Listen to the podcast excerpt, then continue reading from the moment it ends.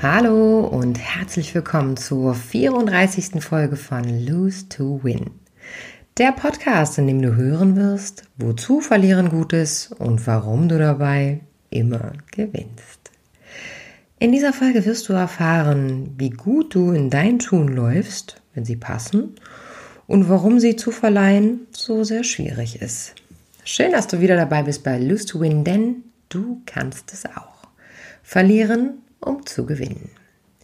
Viel Freude beim Reinhören und bleiben. Von der Individualität und von Schuhen. Versuch doch mal in meinen Schuhen zu gehen. Den Satz hat sicher jeder von euch schon einmal gehört. Ein Satz, der dazu auffordern soll, sich in die Lage desjenigen zu versetzen, der ihn formuliert. Oft wird auf ihn erwidert, ich weiß doch, wie du dich fühlst. Oder ich weiß genau, wie du dich fühlst. Mir ist schon mal genau dasselbe passiert. Dicht gefolgt von diesen Sätzen kommt recht schnell eine Anmerkung wie, dann musst du unbedingt mal dieses oder jenes ausprobieren. Das hat bei mir damals auch total geholfen. Ich komme nicht umhin, mich zu fragen, können wir denn wirklich in den Schuhen unseres Gegenübers laufen, würden Sie uns Ihr Paar zur Verfügung stellen? Würden Sie uns denn wirklich passen für den Moment und würden wir uns dann wirklich so fühlen wie der, der sie uns gibt? Wenn wir unser Leben als ein Paar Schuhe betrachten, das wir an unseren Füßen tragen würden, ab dem Moment, in dem wir laufen lernen, so würde unser Fußbett sich unserem Fuß, unserem Gang und der Belastung unseres Auftretens anpassen. Sie wären an manchen Stellen je nach Belastung abgelaufen, hätten Kratzer im Leder und wären vielleicht auch etwas blass in ihrer Farbgebung. Über eines dürfen wir uns jedoch im Klaren sein. Die ältesten und ausgelatschtesten Lieblingsschuhe passen doch immer noch am besten.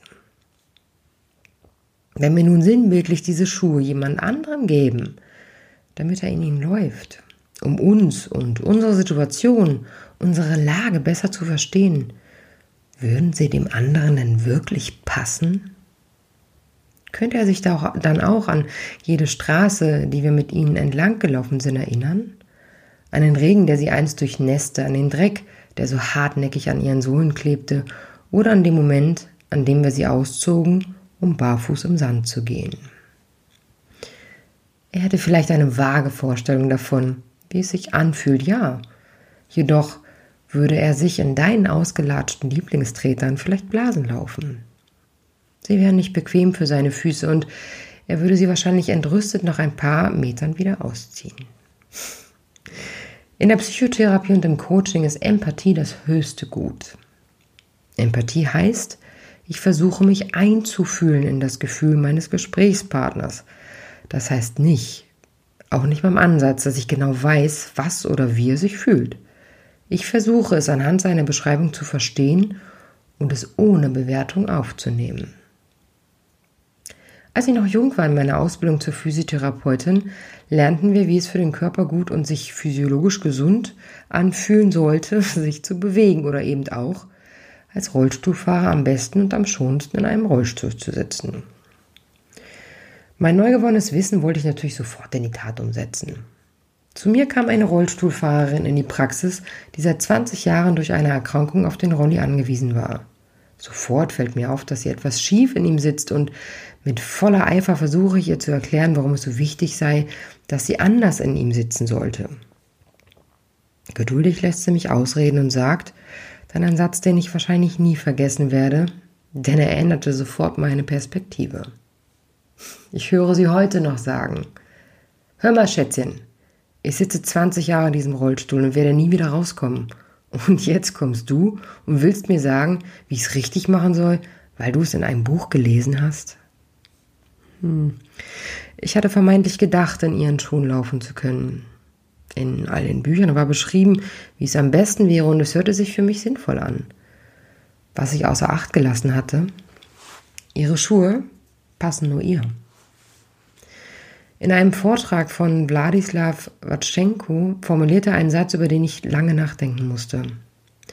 Er sagte, wir wollen gern überzeugen, aber nicht gern überzeugt werden. Wie gerne ich die Dame in ihrem Rollstuhl mit meinem Fachwissen überzeugt hätte. All das Wissen aus den Büchern, wie man die Dinge richtig macht, hätten sie nicht überzeugt, denn keiner weiß, wie der andere wirklich fühlt. Sie hingegen überzeugte mich nachhaltig, obgleich ich, und das erinnere ich noch ziemlich gut, sehr beleidigt war im ersten Moment ob ihrer Direktheit, mit der sie mich damals in die Schranken wies. Individualität. Die Person, Persönlichkeit in ihrer Unverwechselbarkeit, in etwas, was wir, ist etwas, was wir noch viel mehr lernen dürfen anzunehmen. Dass Menschen individuell, also immer einzigartig sind. Natürlich kommen uns Dinge bekannt vor, die andere tun. Natürlich können wir fühlen, wenn die Freundin Liebeskummer hat oder der Kumpel gerade seinen Job verloren hat. Wozu ist es gut und richtig, statt einfach zuzuhören und da zu sein, Ratschläge, Verbesserungsvorschläge oder Lösungen anzubieten, nur weil sie sie in unseren Situationen für uns passend waren? Gewiss aus dem Antrieb heraus helfen zu wollen. Ist es denn wirklich eine Hilfe, gleich Lösungen anzubieten und wäre es nicht nachhaltiger, empathisch zu sein? Mich also einzufühlen und zum Ausdruck zu bringen, dass ich das Gefühl nachempfinden kann, ohne Lösungen parat zu haben? Im Coaching, Coaching, im Coaching gehört es in der Basis dazu, zuzuhören. Die meisten Antworten tragen die Klienten schon in sich. Nur können sie es oft noch gar nicht sehen, dass sie eben statt in sich zu hören, erst einmal im Außen hören, sich Meinungen einsammeln über ihre Thematik. Das führt oft zu einer Unsicherheit. Ist es nun richtig oder falsch, was ich denke oder wie ich handle? Die Moral gibt hier auch sehr oft den Ton an, der in einer Entscheidungsfindung relativ schwierig ist. Das sind Sätze wie, das macht man nicht, das darf man nicht, das gehört sich nicht, die man dann selber denkt oder die an einen herangetragen werden. Was würde denn dagegen sprechen, sich selbst die Antwort auf die Fragen, was ist mein Bedürfnis? Was ist meine Meinung dazu?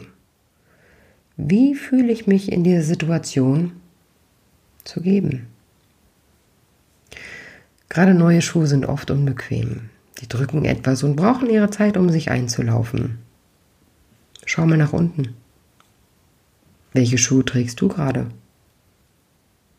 Und Denkst du am Tag über sie nach oder sind sie einfach an deinen Füßen und tragen dich durchs Leben?